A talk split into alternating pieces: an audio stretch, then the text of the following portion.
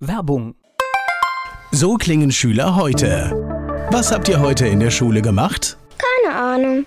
Und so klingt der Speedlearner. Was habt ihr heute in der Schule gemacht? Heute haben wir sehr viel über Afrika gelernt. Soll ich bei den ägyptischen Pharaonen anfangen und bei den Zulu-Kriegen aufhören? Oder interessiert es dich in Wirklichkeit gar nicht? Speedlearning. Für bessere Noten. Wie wir vom Hoffnungslerner zum Speedlearner werden. Jetzt überall im Buchhandel. Speedlearning. Rheinhessen gehört. Der Podcast aus und über das größte Weinbaugebiet Deutschlands. Mit dem Mommenheimer Ortsbürgermeister Hans-Peter Brok.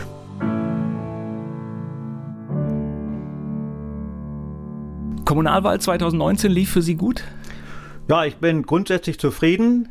Ich war so ein bisschen traurig darüber, dass ich der einzige Ortsbürgermeisterkandidat war. Ich hätte mir ganz gerne schon eine Auseinandersetzung gewünscht, eine verbale. Aber es ist okay so, das Ergebnis war prima und insofern freue ich mich jetzt auf diese fünf Jahre, die begonnen haben bereits. Mommenheim ist damit ja nicht alleine. Die Situation gab es ja durchaus in vielen Gemeinden, auch in Rheinhessen. Das heißt, da fehlt ein bisschen vielleicht auch die Attraktivität für das Bürgermeisteramt? Auch das weiß ich nicht. Man muss natürlich Spaß an diesem Amt haben. Und das erkennt man natürlich am besten, wenn man vorher schon im Gemeinderat war, weiß, über welche Themen es geht.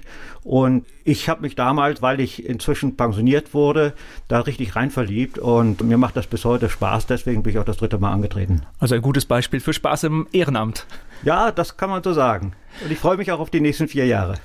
Was steht denn so an in Mommenheim? Wo drückt es denn? Was, was muss angepackt werden jetzt? Ja, also wir haben im Prinzip schon vor elf Jahren begonnen, das ganze Thema Infrastruktur etwas strategisch aufzubauen. Wir sind jetzt relativ weit. Wir haben jetzt große Projekte noch vor uns, die planerisch eigentlich abgearbeitet sind, jetzt umgesetzt werden müssen. Das ist also einmal ein Seniorenzentrum, das wir mitten im Ort zwischen Kirche und Friedhof mit einer öffentlichen Bushaltestelle und in der, in der Nähe unserer Einzelhandelsunternehmen, also ideal platziert, bauen möchten. Dann werden wir in diesem Jahr sicherlich auch beginnen mit den Infrastrukturmaßnahmen für unser Neubaugebiet am Nazarienpfad.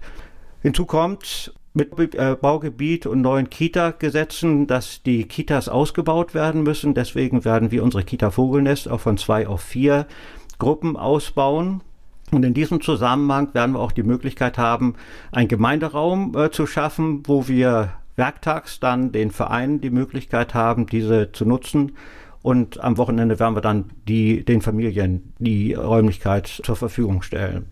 Ganz spannend ist das Thema interkommunale Sporthalle. Unsere Sporthalle ist zwar relativ groß, aber extrem ausgelastet. Wir brauchen mehr Kapazität und vor allen Dingen die Hallenhöhe reicht nicht aus für Trendsportarten wie Badminton, Volleyball, ähm, vor allen Dingen rhythmische Sportgymnastik, wo wir landesweit an der Spitze stehen.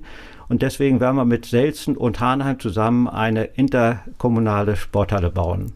Das sind immer die richtigen Aufgaben, weil da muss man gleich drei Gemeinden im Boot haben. Ja, das ist auch nicht so ganz einfach. Trotzdem muss ich sagen, die beiden Hauptpartner, nämlich die äh, Ortsbürgermeisterin von Selzen und der Ortsbürgermeister in Hanheim, Hanheim, sind auch sehr interessiert daran, dass das also möglichst zügig umgesetzt wird, weil die vor Ort nämlich ähnliche Probleme haben wie wir. Liegt daran die Zukunft, dass man auch viel mehr gemeinsam machen muss, um Dinge vielleicht umsetzen zu können? Ich denke schon. Also man kann natürlich ähm, die äh, Mittel, die notwendig sind, vor allen Dingen die Finanzmittel, besser bündeln und effektiver einsetzen. Wir sehen das ja auch hier in Gaubischofsheim, wo gemeinsam mit Haxheim ein gemeinsamer Bauhof geplant ist. Im Moment stockt das Verfahren, aber ich denke, das wird die Zukunft sein. Jetzt haben Sie gerade gesagt, die Kita wird vergrößert, äh, in der Sporthalle ist mehr Bedarf. Das heißt, Mommenheim ist attraktiv und äh, es kommen auch immer noch neue Bürger dazu? Das war eigentlich unsere Zielsetzung. Äh, vor elf Jahren haben wir uns gefragt, wie muss eigentlich ein Ort ausgestattet sein mit einer Größenordnung von drei bis 4.000 Einwohner. Und so haben wir uns also strategisch jetzt äh, weiterentwickelt.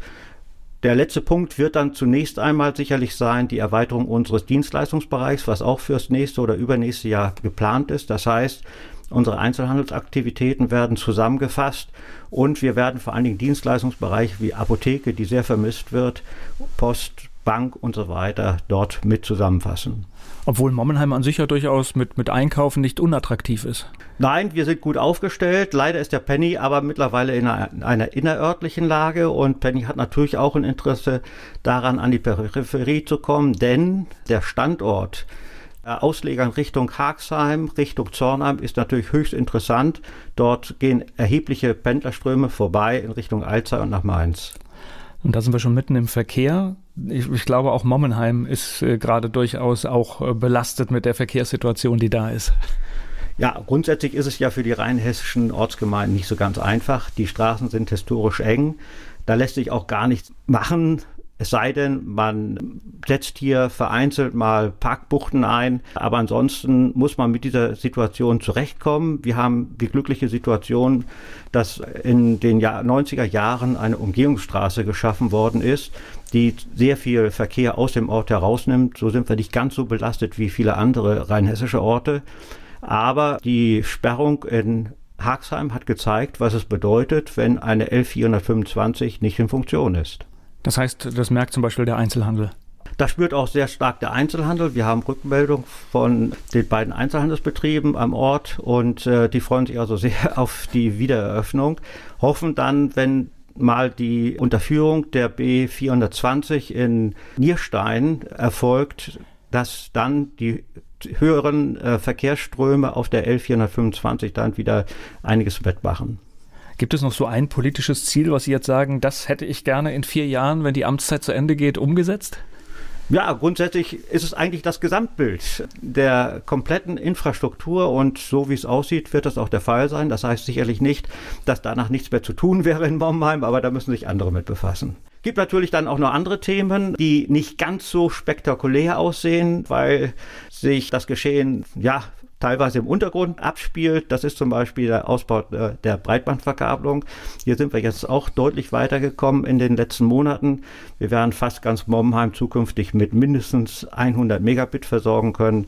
Das ist ja schon mal was und die Neubaugebiete werden dann auch einen Anschluss haben bis in, ins Haus hinein.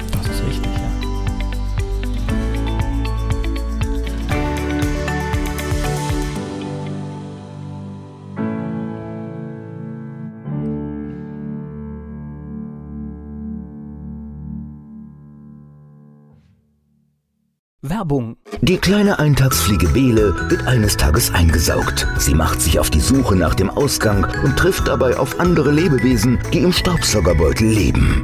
Eingesaugt. Das Buch von Peter Ederer mit Musik und Liedtexten von Niklas Kleber, gesprochen und gesungen von Badesalz. Eingesaugt. Perfekt zum Vorlesen oder zum Lesen lernen. Mit wundervollen Illustrationen. Erschienen im Mentoren Media Verlag www.mentoren-verlag.de